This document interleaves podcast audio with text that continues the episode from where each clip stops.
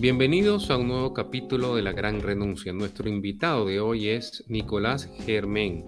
Creativo publicitario y estratégico, ha diseñado estrategias de comunicación para marcas como Beldent, Cadbury, Clarín y otras. Director de Nomads BA, programa de la ciudad de Buenos Aires destinado a atraer nómadas digitales y es miembro del equipo organizador de la conferencia anual Nomads BA es el mayor evento sobre nomadismo digital en Latinoamérica. Formó parte del equipo a cargo de elaborar la primera visa para nómadas digitales en Latinoamérica. Es fundador de Nomad Hub Coliving, siendo el primer coliving en Argentina donde conviven emprendedores, emprendedores de todo el mundo.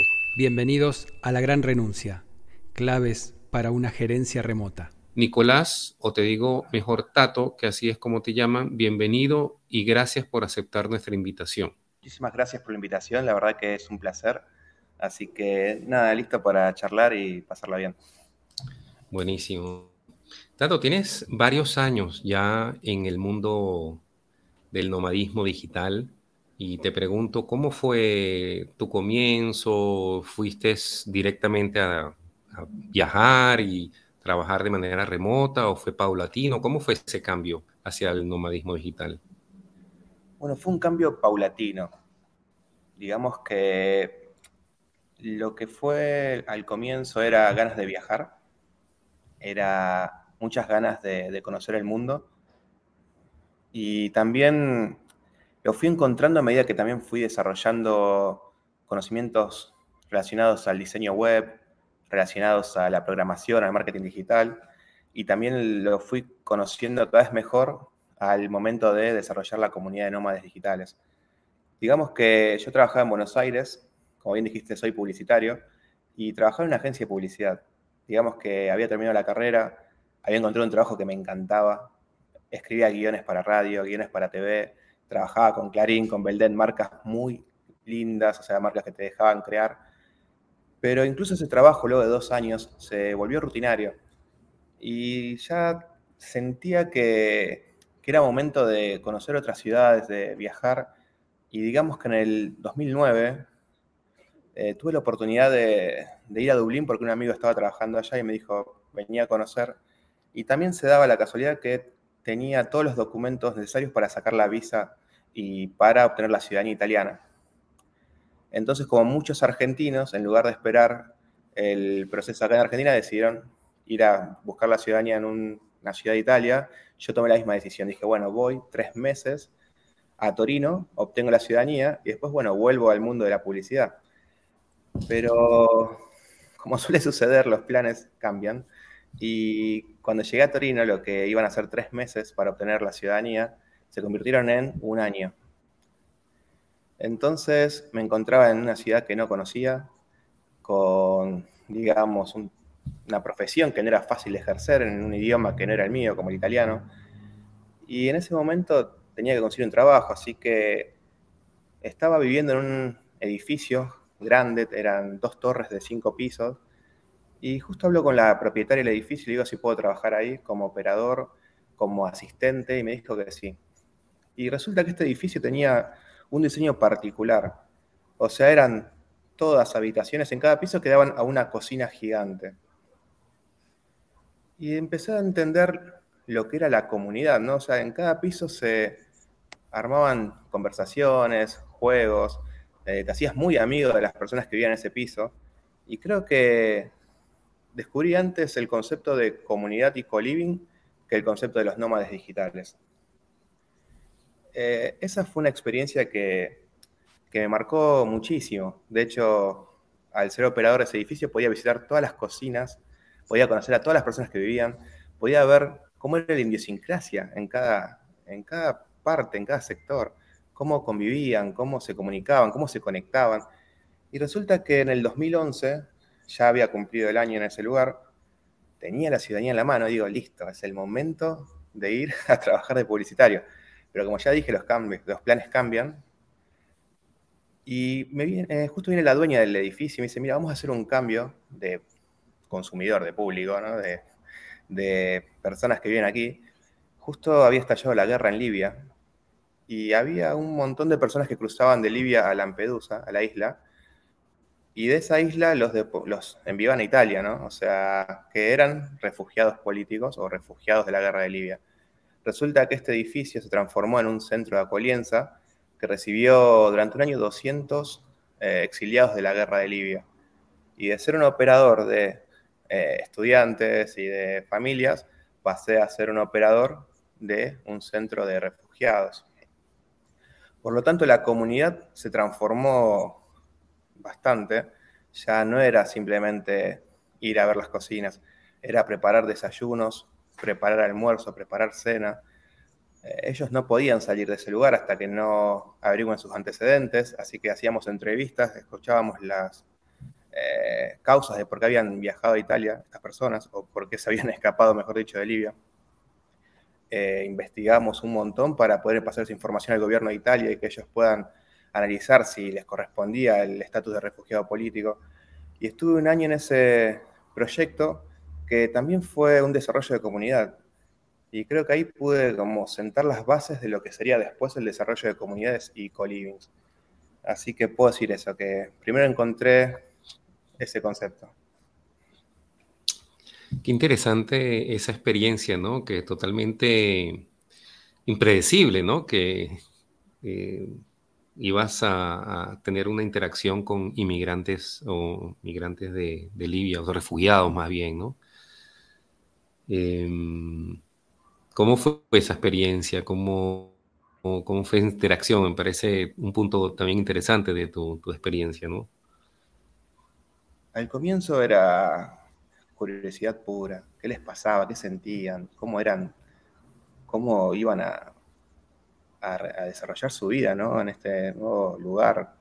Eh, recuerdo ese día que vino el autobús de la Cruz Roja, creo que llegaron cuatro autobuses juntos, bajaron todos los refugiados, hicieron fila, había 80 refugiados, venían con una bolsa que creo que tenían un jugo y una manzana, tenían todos una remera, un pantalón y nada, nada más que eso, ni unas zapatillas.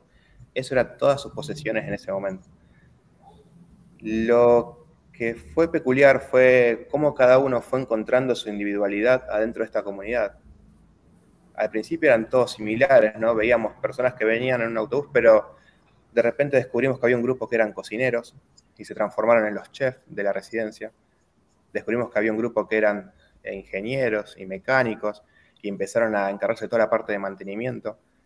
Y había otro grupo que, que eran músicos y artistas y conseguimos tambores. Y a las noches, después de comer, se escuchaban los tambores, ¿no? En la ventana. Y fue eso lo que más me interesó, ver cómo cada persona dentro de una comunidad encontraba también su, su utilidad, ¿no? Cómo podía darle valor a esta comunidad. Y también, bueno, muchísimas experiencias, como de repente ir todos a, a un lugar, a un bar y entrar a un bar con 40 personas de África y que todos digan, bueno, ¿qué pasó acá? ¿no? De repente era algo poco normal en Italia, pero sí, fue muy interesante. Qué bien. Y bueno, ese eh, interés tuyo en desarrollar comunidad, como dices, tuviste una primera experiencia en un ambiente de coliving, pudiste experimentar eso, ¿fue lo que eventualmente te llevó en Argentina a desarrollar el coliving. Creo que fue uno de los primeros, el primer coliving en, en Argentina, en Buenos Aires, ¿no? Sí, fue el primer coliving. Lo que me llevó a desarrollar esto fue, primero que ya habíamos desarrollado la comunidad de nómades en Buenos Aires, que era una comunidad eh, muy interesante, de hecho se había convertido en el meetup más grande de nómades digitales en el mundo en ese momento. No había muchos meetups en el 2014-2015 Luego lanzamos la conferencia, que fue la DNX, que era una conferencia que, buscaba conectar. De hecho, para mí cuando surgió DNX fue increíble, porque todo lo que leíamos, todo lo que veíamos, como que esta conferencia lo empezó a, conectar. Era una conferencia muy importante que se lanzó en Berlín, en Bangkok, en Lisboa.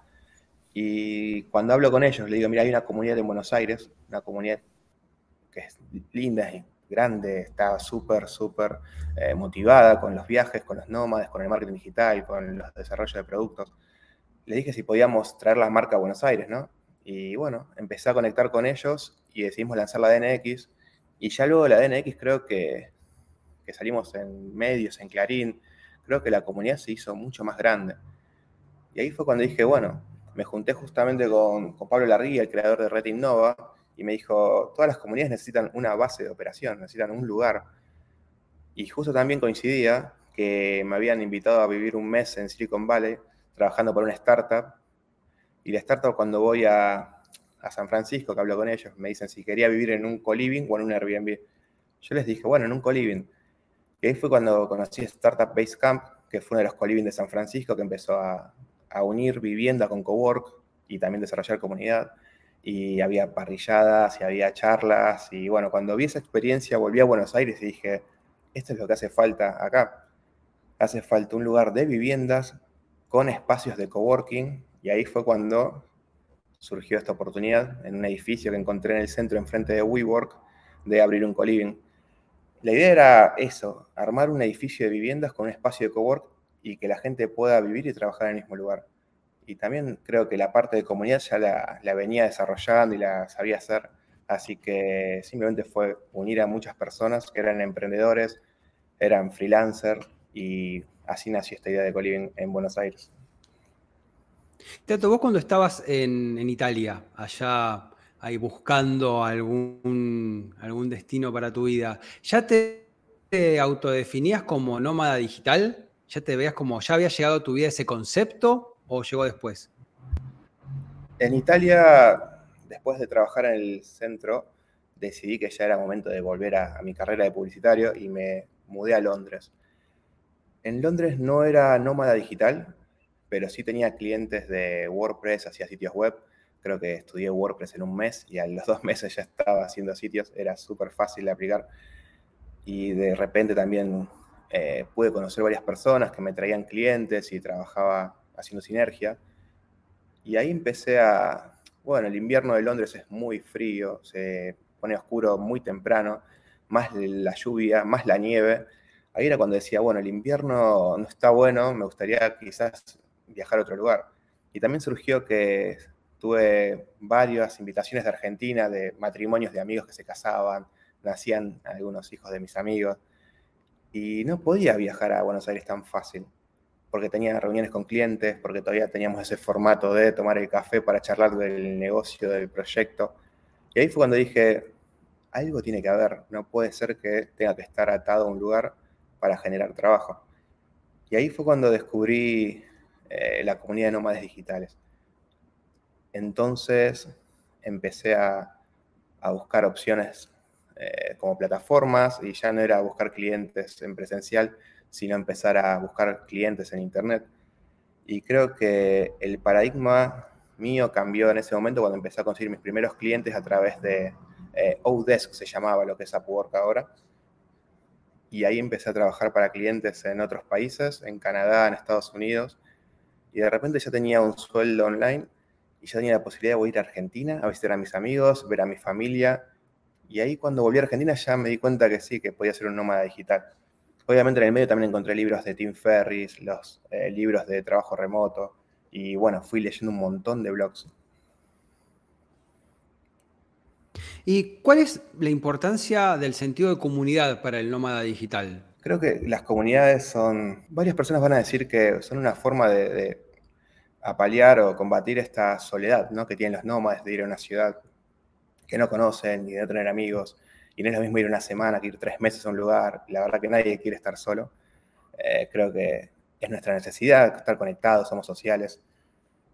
Pero también las comunidades cumplen el rol de informar, de sostener y de ayudar cuando tenés una necesidad, un problema o querés información.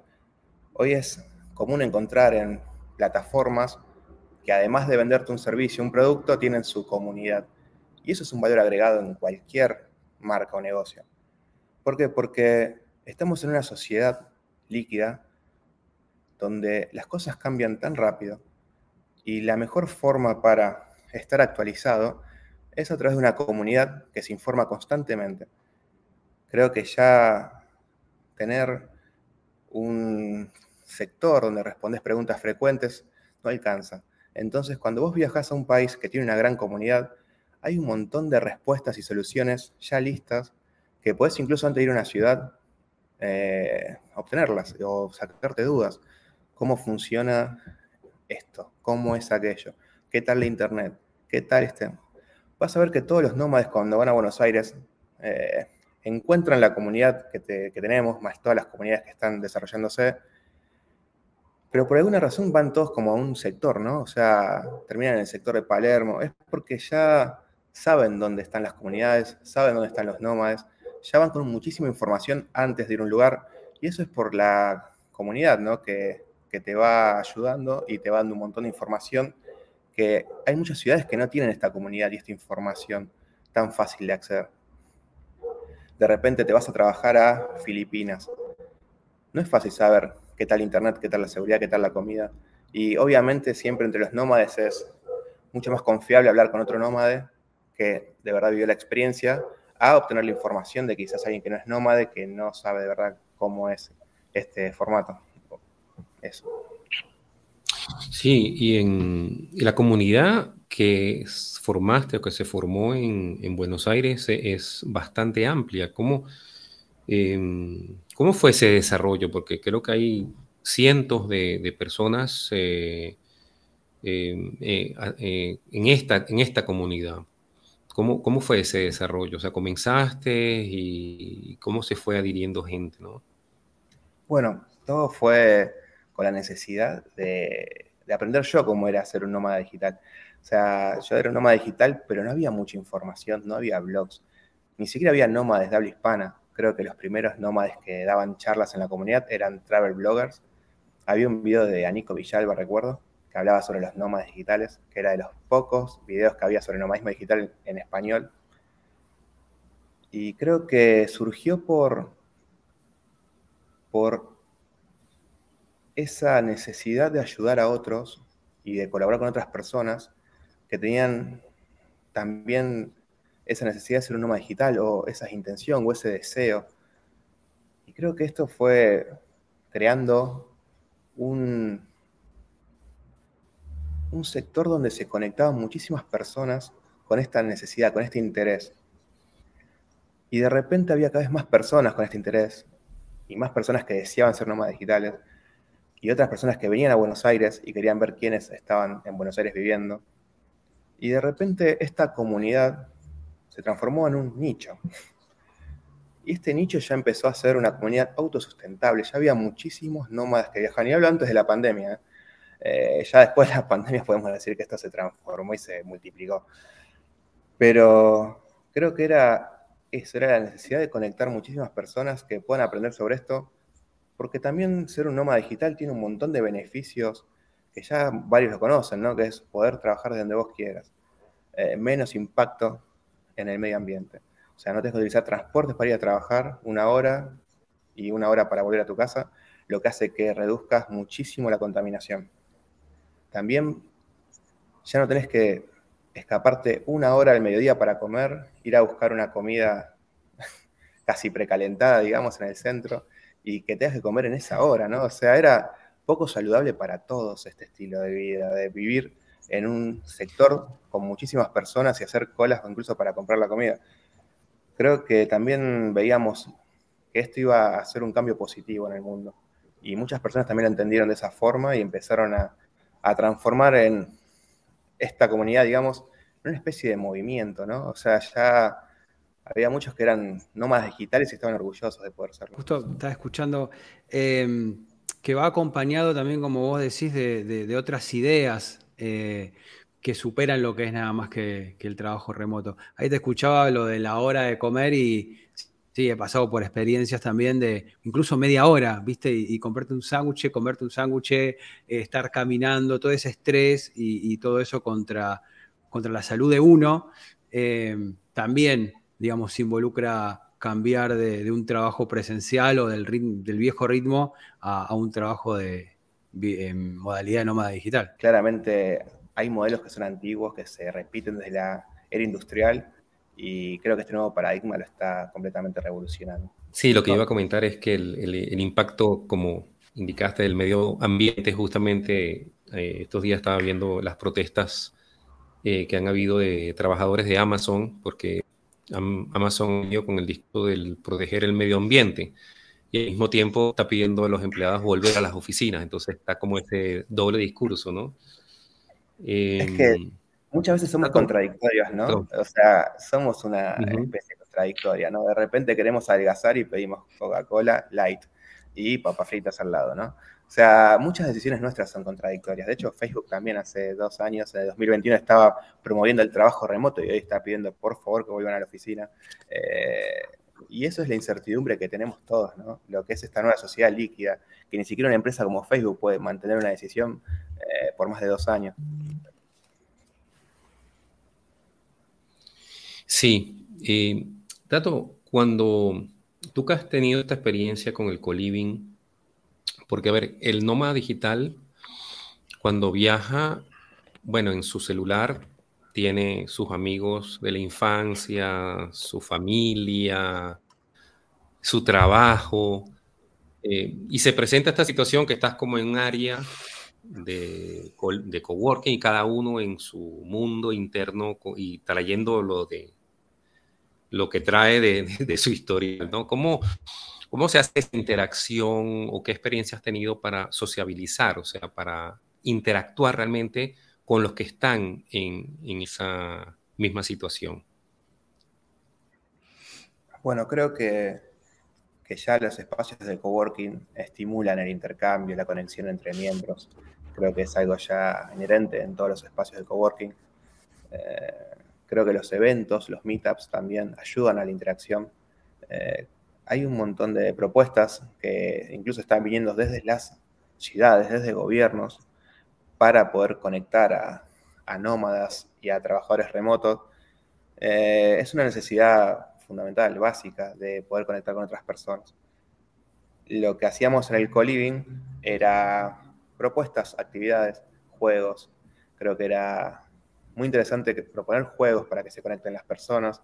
También había propuestas de charlas, capacitaciones, pero los juegos eran los que más nómades eh, o más, digamos, miembros del coliving eh, tenían participando. Porque la realidad es que la gente trabaja y se capacita, hoy te capacitas en una plataforma online, hay muchísimas plataformas, muchísimos cursos, pero la parte de diversión creo que tiene que estar en todos los espacios y y me parece clave que si vos tenés un espacio donde hay comunidad, eh, no te vuelques a darle más información a las personas que están ahí adentro sobre lo que hacen, porque ya saben. Quizás buscar otros eh, aspectos que les puedan interesar, como el desarrollo personal o el wellness, que está muy de moda en muchos lugares. Eh, puede ser también incluso la música, o sea, poder tener músicos, poder hacer que las personas desarrollen su creatividad. Y indirectamente también estás desarrollando muchísimas cosas cuando estás generando comunidad, como la comunicación no verbal, que quizás en el mundo online, en el trabajo remoto, es algo que no se desarrolla, la empatía con otras personas. Creo que, que se puede ir súper profundo y nada, cuando hablas con gente que desarrolla comunidad, vas a ver la pasión que tienen por conectar a las personas, es increíble. Creo que es clave eso, que tengas una persona trabajando que le guste de verdad conectar personas. Sí. Em, estaba leyendo una publicación eh, sobre las ocho mejores ciudades en Latinoamérica em, para el nómada digital. Y bueno, parecía algunas ciudades en Colombia, otros en, Brasil, eh, creo que Perú también, pero el primer lugar se lo llevaba a Buenos Aires. Em, ¿Por qué es esto? Eh, qué increíble decir las mejores ciudades, ¿no? Eh, con ciudades tan lindas en todo el mundo. Eh, creo que, Buenos Aires tiene un encanto especial, ¿no? Es una ciudad que tiene muchísimas actividades, muchísimas. De hecho, creo que el viernes pasado fui a un lugar donde había flamenco con guitarristas de España. O sea, puedes encontrar flamenco con músicos de Andalucía. nada, tenés muchísimo arte en todos los barrios. También la cultura de Buenos Aires, la comida, la gastronomía. Hay muchísimos emprendedores en Buenos Aires. Eso hace que haya una gran variedad de, ofertas. Hay cocina de muchísimos países, hay música de muchísimos países, hay muchísimo arte, hay muchas personas creando, muchos makers en Buenos Aires, muchas comunidades, y eso hace que, nada, que tengas una cantidad infinita de ofertas en un mismo lugar. Ese es uno de los puntos. También podemos hablar de que, es una ciudad que obviamente para las personas que cobran en dólares es súper beneficioso porque obviamente el cambio los favorece. Pero si vos ves en Nomad las ciudades top 10 que figuran, la mayoría no son las más baratas de ese ranking, ¿eh? Y vas a ver que hay ciudades incluso más baratas que las que están en el top 10.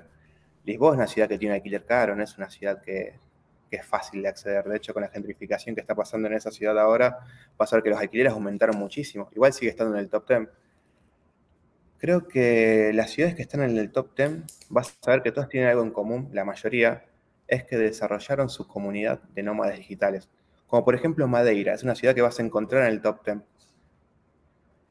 Y eso es porque hubo un trabajo previo, ¿no? Eh, viendo qué le, interesaba, qué le interesaba a la comunidad, viendo qué eventos podían hacer, cómo capacitar a los trabajadores en Madeira. Hoy tienen ofertas para nómadas digitales, tienen propuestas, tienen hospedajes, incluso creo que están en co-living. Lo mismo pasa en Canarias. Canarias es un lugar que se posicionó para nómadas digitales desde hace años. Creo que el Nomad City está desde el 2015, lo vengo viendo desde hace muchísimo. Fue una propuesta increíble. Incluso el Nomad Cruz iba hasta Canarias y de repente pudo, en ese lugar se pudieron agrupar un montón de proyectos nómades hizo que Canarias quede posicionada como una de las mejores ciudades para nómadas digitales. Bueno, hablamos de la isla, ¿no? Hablamos de las distintas ciudades que tiene Canarias. Eh, creo que lo que favorece a Buenos Aires es su trabajo de comunidad, más la cantidad de oferta que tiene, más obviamente el cambio que ayuda muchísimo, porque claramente un pasaje a Buenos Aires no es barato, no es lo mismo viajar de Lisboa a Madeira que de Lisboa a Buenos Aires, o sea, incrementa muchísimo el costo. Y si venís por tres meses, ya entra dentro del presupuesto un pasaje caro. Así que sé que es una ciudad barata quizás para vivir, pero obviamente el pasaje no es tan barato, entonces eh, muchas personas vienen acá cuando podrían ir a Medellín, que el precio está bastante similar, incluso México, es una ciudad que es un poco más cara que Buenos Aires, pero no tanto. Eh, creo que lo que está pasando en Buenos Aires es que hay muchísimos proyectos para nómadas digitales y además la ciudad los está incentivando y eso está buenísimo. No suele pasar que una ciudad, o sea, que el gobierno de una ciudad esté promoviendo y apoyando a las comunidades locales. Estaría rescatar para desarrollarlos un poquito, porque tal vez hay, hay oyentes que, no entienden de qué se trata. Uno es el de Meetups y el otro es el de Wellness, que has, que has pasado un poquito ahí en tu, en tu respuesta. Hmm. Eh, bueno, ¿qué hay en Buenos Aires? ¿Qué oferta tenemos hoy? Hoy tenés un meetup todos los jueves, que es un meetup para nómadas digitales. Después. Perdón, meetup te referís, Tato, eh, a qué? ¿Un encuentro? Un encuentro. ¿Qué sería el meetup? El meetup es un encuentro semanal donde las personas eh, van y tienen contacto con otros miembros de la comunidad hay meetups de nómadas digitales, meetup de la comunidad de WordPress, distintos meetups donde se busca conectar personas con los mismos intereses. Y en Buenos Aires hay muchísimos eventos semanales para nómadas digitales. Hay uno los miércoles en Celina, hay otro los jueves que van cambiando de bar. Después está la conferencia anual, que es la conferencia que va a pasar ahora el 15 de junio, eh, Nomads VA Conference. Y después tenemos un proyecto que está muy bueno, que es la Nomads Week, que se lanza todos los años que la Nomad Week involucra a empresas de coworking, empresas de co-living, involucra tours de la ciudad de Buenos Aires, eh, meetups, eventos, comunidades, y durante una semana puedes acceder a muchísimas propuestas. Hablamos que de que hay actividades a la mañana de yoga, tenés coworkings abiertos todos los días, gratuitos, puedes trabajar desde WeWork gratis con vista a toda la ciudad de Buenos Aires. Hay muchísimas propuestas en esa semana. Y además a lo largo del año vas a ver que tenemos propuestas de coworking gratuitos toda la semana, que se llama coworking itinerante. Buenos Aires, la verdad que está posicionándose muy fuerte en la comunidad por la cantidad de propuestas que están pasando en esta ciudad en este momento. Creo que los nómades cuando vienen a Buenos Aires tienen muchísimo por hacer. Sí, lo que comentas de la comunidad como eh, importante para que los nómadas vayan, sea como un imán para que vayan a esas a esos lugares, eh, es verdad, es, tal cual. Y, Buenos Aires, bueno, Argentina, pero en particular Buenos Aires, eh, la ciudad de Buenos Aires eh, ha hecho un esfuerzo. Tengo entendido que en la conferencia de Running Remote que hubo en, Lisboa, eh, participaron ustedes, ¿no? O sea, hubo un stand, hicieron una presentación, yo vi que hablaron también, presentaron a Argentina y creo que fue el único país en Latinoamérica que hizo eso, ¿no? Sí, creo que la ciudad, la propuesta 2023 es promocionarse en otros proyectos, colaborar con otros proyectos. Por eso vas a ver que en la conferencia este año hay invitación a la ciudad de Lisboa que van a presentar eh, ideas que están eh, desarrollando ellos desde el gobierno de Lisboa. Va a haber, también va a, estar Nacho de Canarias, que está trabajando con el gobierno de Canarias, también desarrollando muchísimas ideas para nómadas digitales. Creo que este año la ciudad le está dando un espacio y está buscando conectar con otros proyectos de gobierno que están, digamos, incentivando la atracción de nómadas digitales a sus ciudades. De hecho, creo que nada, que este año se hizo muchísimo más de viajar y de ir a conectar con otras ciudades. Creo que el trabajo se hizo en 2021 y 2022 fue más de desarrollar comunidad en Buenos Aires y desarrollar eventos en Buenos Aires. Y creo que ese trabajo fue positivo porque Buenos Aires llegó al top 1 este año. Eh, pero sí, el 2023 tiene nuevas propuestas y creo que, eso va a hacer que, surjan nuevos proyectos también desde gobierno. Sí, eh, sí, Nacho de, de Repeople en, en, Canarias, interesante. También tuvimos un podcast con él.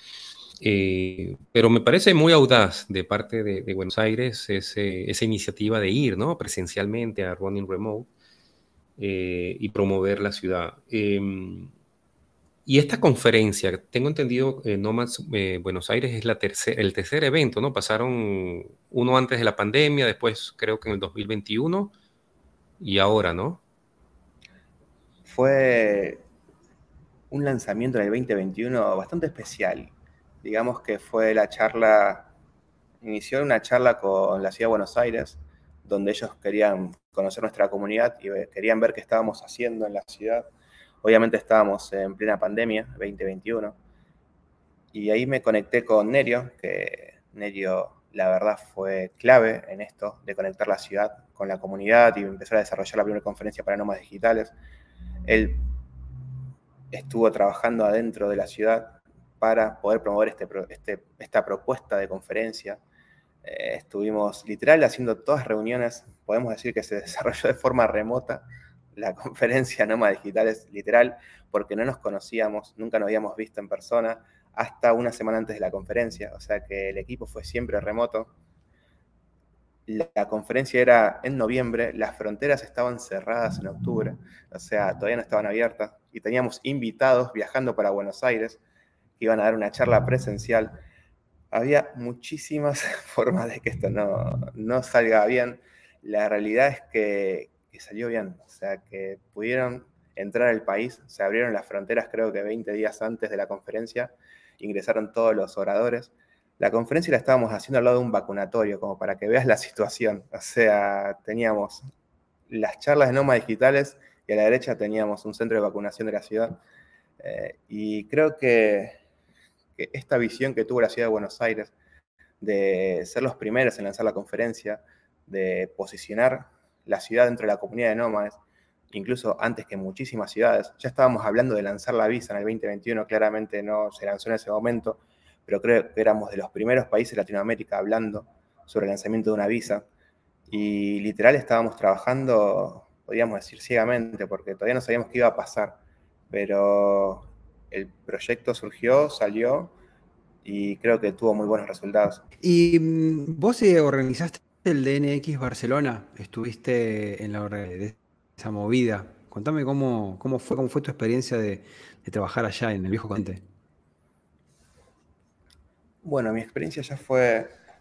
En Londres era mucho más fácil, claramente había internet en todos los rincones de la ciudad.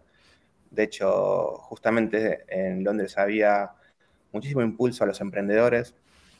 En esos años estaba en auge la creación de startups, en San Francisco obviamente había muchísimas startups creciendo y Londres quería acompañar. Y eso hizo que muchísimos espacios eh, potencien a los emprendedores de, Londres. Ya cuando pude empezar a viajar ya empecé a trabajar desde otras ciudades como Berlín, que también es una ciudad que tiene muchísima tecnología. Creo que ser nómada digital en Europa es muy fácil porque hay internet de muy buena velocidad en casi todos los puntos de las ciudades capitales. Hoy hay muchísimos espacios para trabajar, de hecho los cafés ya vas a ver que es habitual ver una persona con una computadora trabajando, vas a Barcelona, vas a ver que en todos los cafés encontrás un nómada con la computadora. De hecho también surgían los primeros espacios de coliving en Barcelona, recuerdo, que no había muchos, pero y en ese momento era una novedad para muchos, ¿no? La comunidad era un poco más pequeña, de hecho tenía Sana Code también que estaba creciendo en ese momento, que era otro coliving muy conocido, con una comunidad muy interesante, muy, o sea, su trabajo es reconocido en la comunidad. Y eso de que, de que no haya muchos nómadas digitales en ese momento, 2015, 2016, 2017, hacía que la comunidad sea un poquito más pequeña, nos conectábamos mucho más. Había un grupo de organizadores, donde estaba el organizador Nomad Cruz, el organizador de DNX, el organizador de Freedom Fest en, en Bangkok, donde todos charlábamos sobre cómo podíamos mejorar los proyectos y había ese compañerismo, ¿no? De que estábamos haciendo algo nuevo y que veíamos que estaba creciendo. Eh, sí, creo que esa experiencia de viajar y conocer distintos proyectos de nómadas digitales fue, fue muy como motivadora para seguir. Que era lo que nos hacía seguir en ese momento, ¿no? Nadie te llamaba y decía, quiero trabajar con nómadas digitales. Creo que la motivación venía un poco de, esa visión que teníamos todos. ¿Y ves alguna diferencia entre la idiosincrasia del nomadismo digital en Europa, más allá del Wi-Fi, eh, el nomadismo digital en Europa y el nomadismo digital en Latinoamérica? Creo que en Europa era mucho más fácil encontrar un nómada digital que trabaje remoto trabajando, digamos, por una empresa fija, había más nómades de ese estilo. Creo que en Latinoamérica al principio los nómades eran más eh, bloggers que viajaban, que escribían, que eran nómades, pero también vendían sus productos en presencial, entonces no eran nómades digitales. También las primeras comunidades que lanzamos había traductores. Creo que los nómades en Latinoamérica, esa comunidad de de traductores viajaba muchísimo también. Y por supuesto lo que encontrabas muy fácil acá era programadores, ¿no? que eran los que trabajaban remoto. Pero ya en Europa creo que había muchísimas más opciones, había mucho más presupuesto, o sea, los sueldos eran distintos, no era el mismo un sueldo en Latinoamérica que un sueldo en Europa. Entonces eso les permitía viajar un poco más que a nosotros. Creo que los nómades argentinos les costaba muchísimo más ir para allá que a ellos venir para, para este lado. Y cuando abrí el Colibri empecé a encontrar proyectos que los proyectos más innovadores venían de Estados Unidos. Creo que, tenías muchísimos nómades de Alemania, de Inglaterra. Había una página que se llamaba Nómade Digital y de Italia, que no sé quiénes eran, nunca supe quiénes eran, pero también había nómades en Italia. Y creo que los nómades de Europa tenían esa posibilidad de viajar mucho más que nosotros. De hecho, recuerdo que, que muchos de ellos iban para Bali, que fue una de las fue una de las mecas al comienzo, que le decían Silicon Valley. o sea, era muy común encontrar emprendedores queriendo lanzar sus startups que habían ahorrado algo y viajaban para Bali porque era mucho más barato. Y lo que sí costó mucho para mí, para el latinoamericano, el nómada de acá, eh, era viajar a otro país, ¿no? Quizá era más fácil viajar internamente, trabajar desde lugares rurales o, o conocer otros lugares que estaban cerca de la ciudad, no estar en, en el centro, en el medio de las oficinas. Creo que tenían quizás más la libertad de no estar yendo a una oficina, pero no era tan fácil salir a otros países como Europa o Estados Unidos. Eh, y de hecho, cuando hicimos la conferencia en Barcelona, que ahí conocí la comunidad de España, también estaban más desarrolladas las ofertas que tenían en España. Recuerdo que empezaban a, surgir estos coliving rurales, ¿no? Y hablaban de, de trabajar en el campo y Creo que quizás en Argentina eso no surgió tan rápido eh, y en Europa ya estaba mucho más desarrollado, ni hablar en Estados Unidos, esto ya, ya era súper común. Y de repente empecé a ver como que había una especie de migración opuesta, ¿no? La gente había viajado a las ciudades para buscar trabajo y empecé a ver cómo la gente empezaba a dejar las ciudades para encontrar trabajo online. Como que las oportunidades dejaron de estar en las ciudades y empezaron a, a estar en Internet. Y hoy en día es mucho más fácil quizás eh, conseguir trabajo a través de Internet que de otra forma. Sí, bueno, la comunidad eh, del trabajador, podemos decir, del nómada digital, y como dice, se fue ampliando hacia lo que es propiamente el trabajador remoto, que, es, eh, que trabaja para una empresa, pero es una empresa remota o una empresa híbrida. Em, pero más se está mezclando, se está aumentando también esa, perdón, esa población eh, con personas que trabajan eh, de manera remota para una empresa y obviamente también es, eh, va a haber una demanda hacia los co-living e inclusive hacia los co-housing, que es un, desarrollo que está incrementándose para familias, ¿no? Que quieren inclusive con hijos ir viajando. ¿Cómo, cómo ves ese desarrollo en, en Argentina o en, el mundo esa perspectiva? Creo que, limitaciones claras hoy para una familia es qué hago con la educación de mi hijo, ¿no? O sea, ok, tengo la posibilidad de trabajar remoto, pero quiero viajar a otro país. Eh, ¿Qué tiene que dejar la escuela o puede estudiar en otro lugar? Creo que hoy hay proyectos que están muy buenos, que están incentivando la creación de escuelas en distintas ciudades para que vos puedas ser un nómada digital, incluso con una familia, y que tus hijos no pierdan años de educación por los viajes. Y cuando tenía el coliving en Esmeralda, ahora ya los coliving son departamentos, no tenemos tanta comunidad, el modelo de negocio es un poco más volcado a muchísimo turismo y tenemos coworking también, así que son trabajadores remotos, pero no que se quedan más de un mes. Eh, pero cuando estaba Nomad Hub en Esmeralda, en frente de WeWork, ahí teníamos familias que vivían con nosotros. Y era muy interesante ver cómo los niños se acoplaban a los eventos nuestros también.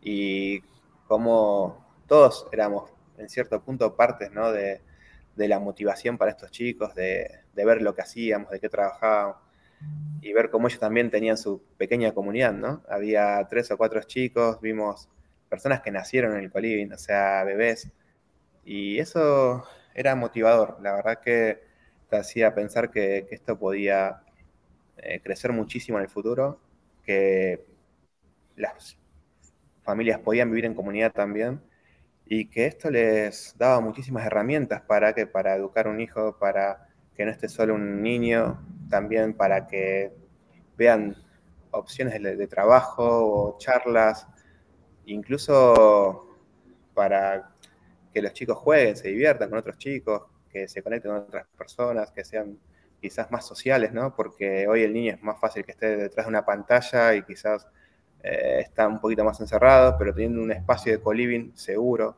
donde puede ir a recorrer y no va a pasar nada, las familias creo que, que les gustaba esto y le daban más libertad a los niños y ellos los veía jugando en el co-living por distintos lugares.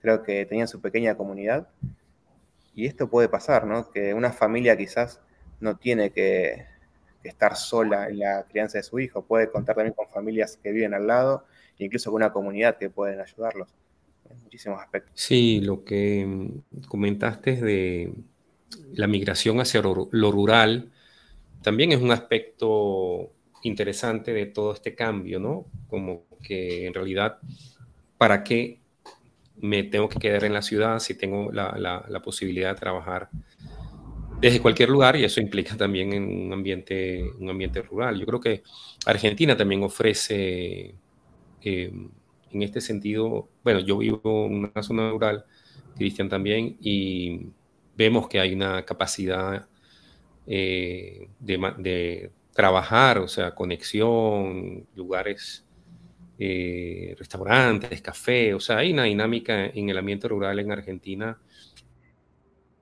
Para esa, migración. Creo que a medida que se va desarrollando la conexión y la potencia de Internet en distintos lugares de Argentina, va creciendo esta ola de trabajadores remotos que, que viajan al interior. Antes era muy complejo tener un negocio desde una ciudad que no sea Buenos Aires, capital o capitales, ¿no? De hecho, trabajaba con gente de Salta y tenía muy mala conexión y de hecho tenían dos servicios y un sistema que si se caía uno se conectaba a otro. Eso igual no les, no les impedía emprender, pero creo que si trabajas remoto para una empresa y tenés que estar conectado, quizás la conexión a internet sí es relevante y más si trabajas de editor o con tema de videos o con muchas videollamadas, creo que la conexión es importante, pero bueno, hoy estamos conectados, ustedes están en... No, no puede ser o... Estamos en Capilla del Monte y Los Cocos, al norte en Los Cocos, hermoso. Capilla del Monte, bueno. Y esto quizás 10 años atrás no era posible. Hoy sí. Y podemos charlar, podemos intercambiar ideas y podemos incluso trabajar sin problemas. Creo que a medida que va avanzando la conexión a Internet en distintas ciudades, esto va a ser mucho más viable. Y este proyecto que tienen Elon Musk, creo que se llama Starship, que es enviar globos y que haya conexión en todo el mundo, se imaginan cuando eso sea realidad, ¿no? O sea, creo que van a poder trabajar desde cualquier parte real. Y Tato, ¿cómo ves el futuro de las comunidades digitales, el futuro de la comunidad de nómadas? Mira, hay una charla de Peter Level que dio en DNX 2015, que Peter Levels, el creador de Nomad List, creo que, que lo que explicó en esa charla fue básicamente lo que iba a pasar durante los próximos años y está pasando como él dijo. En esa charla, si buscan en YouTube DNX, Peter Levels, eh, Futuro de los Nómades Digitales, dice que para el 2035 va a haber un billón de nómades digitales. ¿Un billón? Un billón. Y él básicamente se basa en estadísticas, ¿eh? es una persona muy inteligente, ya ves los proyectos que creó y cómo le va. Y él dice que claramente hay un crecimiento de, de las aerolíneas low cost por ejemplo, en Argentina está creciendo Flybondi. Hoy puedes viajar a Florianópolis o a, eh, Río de Janeiro en una low cost que antes no existía. Obviamente que el crecimiento de las aerolíneas low cost hace que sea mucho más barato moverte a otras ciudades. Después habla de, de esto, ¿no? De la potencia de Internet que va aumentando en todo el mundo. Habla de, de, que el 4G iba a pasar al 5G, que ya está pasando. Y él habla también de que puede llegar a existir el 6G para el 2035. Básicamente tenés en tu móvil una potencia de cualquier hogar. Y después habla también de, de varias estadísticas, como que los nómadas digitales suelen estar solos, o sea, la tasa de casamientos, de matrimonios, se está reduciendo, o sea, cada vez menos personas se casan, por lo tanto los nómades no suelen tener hijos, no suelen tener familia, esto hace que haya más personas independientes con la posibilidad de viajar. Eh, y habla también de, de este crecimiento ¿no? de formatos, de empresas, de dinámicas que hacen que más personas puedan trabajar de forma remota, ya sean freelancers, quizás antes en el 2016-2017 era más común hablar de freelancers, de trabajadores independientes, hoy las empresas tienen ese valor diferencial de que puedes trabajar desde cualquier lado del mundo, entonces más empresas se vuelcan a contratar personas de forma remota, lo que hace que eh, cada vez haya mucho más nómades digitales. O sea, todos estos factores de seguro incrementan el crecimiento de, esta comunidad. Sí, el, trabajador nómada o nómada digital o trabajador remoto eh, que viaja constantemente, eh, porque claro, está, si viajo acompañado o viajo solo, ¿no? Eh, yo me recuerdo el libro este de, de Ralph Potts, Vagabonding, o Vagabundeando, en su momento, del 2012 por ahí, que él decía que es preferible viajar solo por el, el hecho de que se te hace más complicado en pareja toda la dinámica de los cambios, ¿no? Quizás eso está afectando, como dices, la parte del matrimonio y los hijos y todo eso.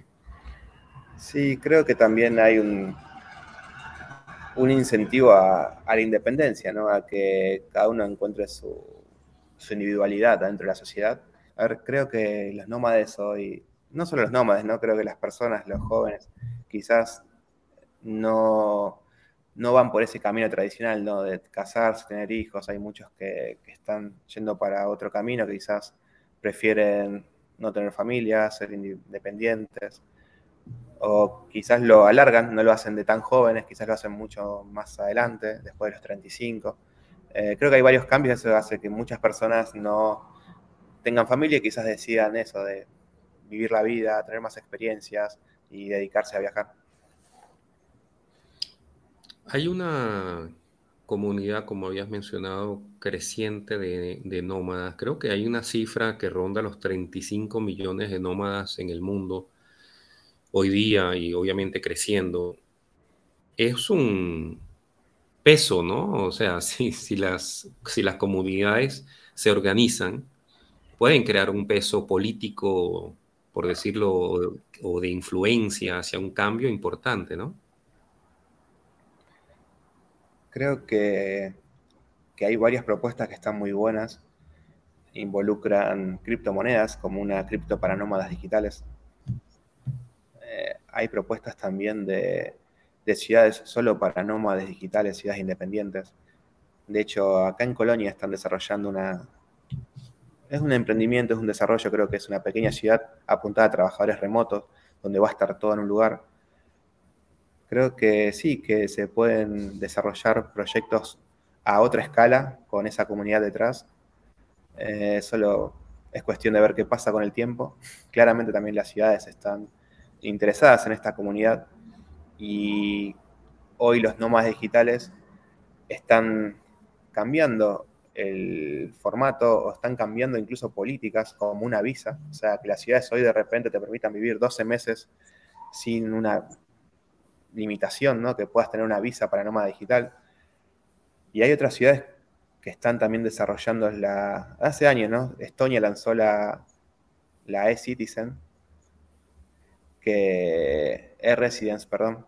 Es una residencia donde vos podés abrir tu empresa de forma remota Puedes abrir la cuenta de banco, puedes pagar tus impuestos, gestionar toda la parte, digamos, contable de tu empresa sin vivir en ese país. O sea, creo que van a empezar a haber propuestas cada vez más innovadoras y esto hace que muchas ciudades empiecen a competir entre ellas, ¿no? O sea, ¿dónde vas a abrir la empresa? ¿Cuál ofrece la mejor propuesta? Como Canarias, como Lisboa, eh, como Estonia qué ciudad ofrece una visa con mejores permisos o mejores beneficios. Creo que las ciudades a medida que vayan viendo que esta comunidad crece, van a empezar a, cambiar muchísimas políticas. Entonces, sí, creo que es un número gigante, creo que se va a incrementar y va a haber muchísimos cambios en los países. Sí, Estonia fue bastante revolucionaria en su momento. Creo que eso tiene ya como unos seis años que sacaron esa, eh, esa ciudadanía digital, virtual, eh, y muchos lo habrán, lo habrán aprovechado. Em, y además que el... Perdón. Perdón que te corte, pero... Y además se sostiene a lo largo del tiempo. O sea, yo fui mm. hace poco a la conferencia de nómades en Málaga y muchísimas personas están utilizando Estonia para sus impuestos, o sea, para abrir sus empresas, para abrir sus cuentas de banco se está sosteniendo a lo largo del tiempo, que eso es algo importante también. Sí, como dices, es una competencia que hay algunos países que se han subido en esa ola, porque también el nómada digital, tengo entendido, gasta más, eh, o sea, digamos al país a nivel económico le interesa la visita de un nómada digital de un turista clásico, ¿no? Sí, de hecho, creo que muchos países o ciudades tomaron esta comunidad como también una forma de reactivar su economía, ¿no? Es decir, bueno, incentivemos también esta comunidad para que visite nuestra ciudad.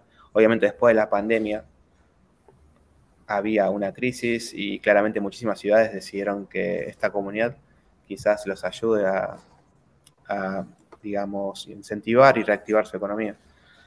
Eh, después hay otras ciudades que quizás ya tienen esta comunidad súper instalada, como Lisboa, y ya están cambiando sus políticas, ya están viendo la forma de que los nómades que están en Lisboa empiecen a conocer otras ciudades de Portugal, ¿no?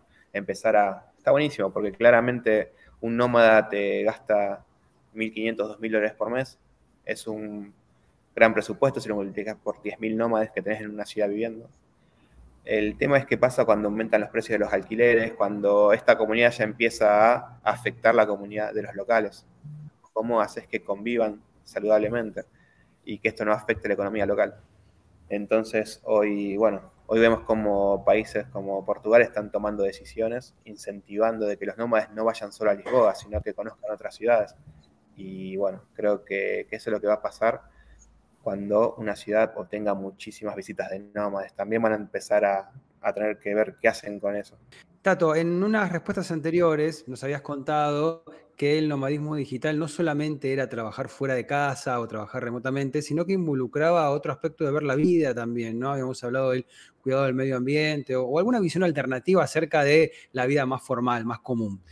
En esa búsqueda de nuevas vidas a veces se nos cruzan libros, textos, autores, películas que incluso que intercambiamos con otros nómadas digitales que te dicen, che, leíste esto, leíste lo otro, mirá qué buen concepto este. ¿A vos se te cruzó algún texto, algún autor, algún artista, alguna idea que, nos quieras recomendar? Que nos quieras Creo que uno de los primeros libros que encontramos todos es el de Tim Ferris, Four Hours Work Week, donde si bien lo que proponía Tim Ferris era básicamente contratar personas en países eh, donde era más eh, barato la mano de obra, digamos, y ofrecer servicio en Estados Unidos, creo que esa filosofía no está aprobada por todos los nómades. De hecho, eh, los nómades lo que quieren es agregar valor hoy. Pero lo que demostraba ese libro de Tim Ferriss es que, que se podía vivir viajando por el mundo. Fue como el primer libro donde veías posible esto de trabajar online y viajar. De hecho, él habla de Buenos Aires y tuvo unas clases de tango y el libro está muy interesante, da algunos, algunos consejos de cómo viajar. Creo que fue uno de los primeros libros que encontré, está increíble. Después hay muchísimos libros sobre trabajo remoto que están muy buenos, incluso el libro de Vagabonding está súper bien. Hay un libro que se llama 100 eh, ideas, 100 dólares for creating a startup, algo así, que son libros donde habla de cómo crear una startup con 100 dólares. Y después obviamente están los libros clásicos, ¿no? Como el libro de El Camino de Kerouac, que fue como el primer libro donde se habló de viajar por Estados Unidos como un backpacker, que son libros que te incentivan a viajar, que, te dan como esa idea de que se puede. Y después tenés muchísimos blogs donde podés eh, ver sobre esto, sobre los nómadas digitales. Y bueno, el portal que todos conocemos que es Nomad List, donde ahí podés ver los rankings de las ciudades y bueno, podés ver los proyectos de Peter Levels y escuchar, como te digo, las charlas de Peter Levels que están muy buenas. Y creo que él sí tiene esta filosofía de crear productos que agreguen valor a la sociedad y creo que está bueno lo que, lo que él inspira.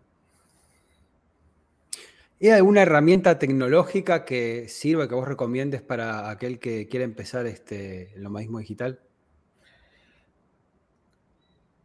Las herramientas son muchísimas, depende del trabajo que vos hagas o cómo generes tus ingresos creo que, bueno, que las herramientas que estamos utilizando hoy, que conocimos gracias a la pandemia, porque claramente nadie hablaba de Zoom antes de, del 2020, hoy todo el mundo habla de Zoom, todo el mundo lo conoce. Eh, creo que, bueno, que las herramientas hoy están súper fácil, son de hecho la mayoría gratuita. Quizás lo que tienen que entender los que quieren ser nómades digitales es que ser nómada digital es un estilo de vida, ¿no? no es un trabajo, no es una forma concreta de generar ingresos. Hubo muchísimas personas que vendieron su curso de cómo ser nómada digital para ser nómada digitales ellos, ¿no? Claramente. ¿Por qué? Porque eso es lo que pasa con la comunidad, que muchas personas creen que para ser nómada digital hay que comprar un curso para ser nómada digital. En realidad lo que tenés que hacer es capacitarte, ver dónde podés agregar valor, qué soluciones podés dar a distintas empresas, cómo podés perfeccionarte, incluso el idioma muchas personas en Argentina me dicen cómo puedo empezar. Creo que es clave hablar inglés hoy. Hay muchísimas oportunidades en el mercado de Estados Unidos eh, y eso, bueno, se accede solo con idioma. Eh, creo que si querés ser un nómada digital, primero tenés que desarrollar tus conocimientos, capacitarte y luego, obviamente, buscar esto, ¿no? Buscar trabajos remotos, buscar oportunidades remotas, conectarte con la comunidad y empezar a conocer a otras personas que están haciendo. Tato, aprovechamos para invitar a, todos aquellos que quieran ver también por streaming el Nomad VA, aquellos que se quieran acercar en Buenos Aires, comentar un poquito de lo que va a ser este, este 15 de junio la conferencia anual de nómadas digitales. Bueno, este 15 de junio vamos a tener tres paneles. primer panel va a ser sobre ciudades y políticas. Segundo panel que va a estar en la conducción el señor Roberto, un placer, lo vamos a conocer acá.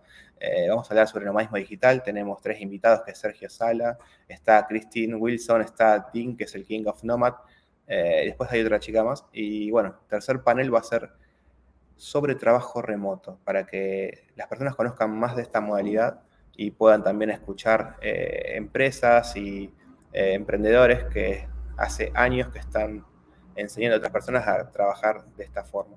Así que creo que hay contenido que es de valor, contenido que aparte es aplicable, te vas a llevar información para tus proyectos. Y bueno, podés también conocer la comunidad, podés conectar con otras personas que están en este camino. Así que creo que, es un espacio que generó la ciudad que está bueno no es fácil encontrar un espacio así en todas las ciudades del mundo. Hay pocas ciudades que tienen esta oportunidad. Así que si tienen la posibilidad de acercarse presencialmente es un placer y también, obviamente, vía streaming van a tener un montón de información. Tato Germán, muchísimas gracias por haber estado en el episodio de hoy de, La Gran Renuncia. Muchas gracias. Muchas gracias. Muy bien, y a quien escuchamos en el episodio de hoy de La Gran Renuncia fue a Nicolás Tato Germán, quien es un miembro del equipo organizador del Nomad VA, eh, que es la conferencia anual que se realiza en la ciudad de Buenos Aires con nómadas digitales, no solo de Argentina, sino también del resto del mundo que eligen a Buenos Aires como destino por sus actividades culturales, por sus actividades sociales, bueno, es un epicentro, ¿no? El nomadismo digital.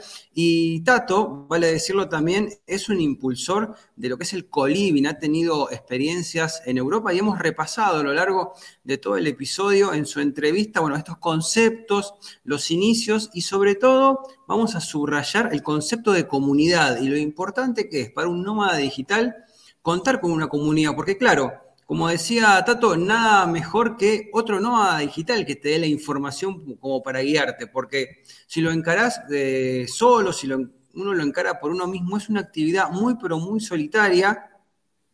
No sé si diría riesgosa, pero por lo menos eh, tenés bastantes dificultades para tomar eh, decisiones y, obtener referencias acerca del tema. Entonces, cuando uno se va juntando, no solamente para capacitarse, sino también me gustó mucho lo que hacía referencia Tato acerca del aspecto lúdico. Porque sí, cursos tenemos, podemos aprender hoy por hoy a través de YouTube, de, cursos cortos por streaming, de webinar, pero realmente el encontrarse con el otro a través del aspecto lúdico del juego, de compartir vivencias, es un aspecto único quizás que puede dar el entorno de Coliving. ¿Cómo lo viste vos, no, bien interesante esa parte y el esfuerzo que ha hecho Tato en el tema de la comunidad, de crear una comunidad en, Argentina, específicamente en Buenos Aires, que creo que ya ronda los 700, 800 miembros en, en esta comunidad de nómadas digitales. Así que amigos, muchísimas gracias por habernos acompañado hoy en este episodio, este nuevo episodio de La Gran Renuncia. Les recordamos eh, que si ustedes trabajan en equipos remotos, incluso si son nómadas digitales y se quieren encontrar, ver las caras y disfrutar de lo que es eh, los entornos naturales de la provincia de Córdoba, pues entonces los invitamos a que ingresen a workationplanet.co. Workation Planet es la agencia de retiros empresariales en entornos rurales para el norte de la provincia de Córdoba en principio, pero luego la gente de Workation Planet planea extenderse a otros escenarios naturales de la Argentina, porque no solamente cuenta con los atractivos del entorno, como lagos, ríos, sierras, actividades recreativas, deportivas, de conexión con uno mismo, sino también contamos con todos los establecimientos para, y tecnología para que se pueda llevar a cabo actividades de team building, de coworking, de networking. Así que la gente de Workation Planet puede asistirte a organizar tu retiro empresarial, ya seas miembro o líder de un equipo remoto o ya quiera formar parte de un grupo de nómadas digitales a vivir esta experiencia nómada digital. Recuerda, workationplanet.co, si no, están en todas las redes sociales con el mismo nombre. Muchísimas gracias, esto ha sido La Gran Renuncia y hasta el episodio que viene. Escuchaste La Gran Renuncia, un podcast producido por Roberto Schlesinger y Cristian Curto si te gustó, hace clic en el botón seguir y nos vemos en el próximo episodio.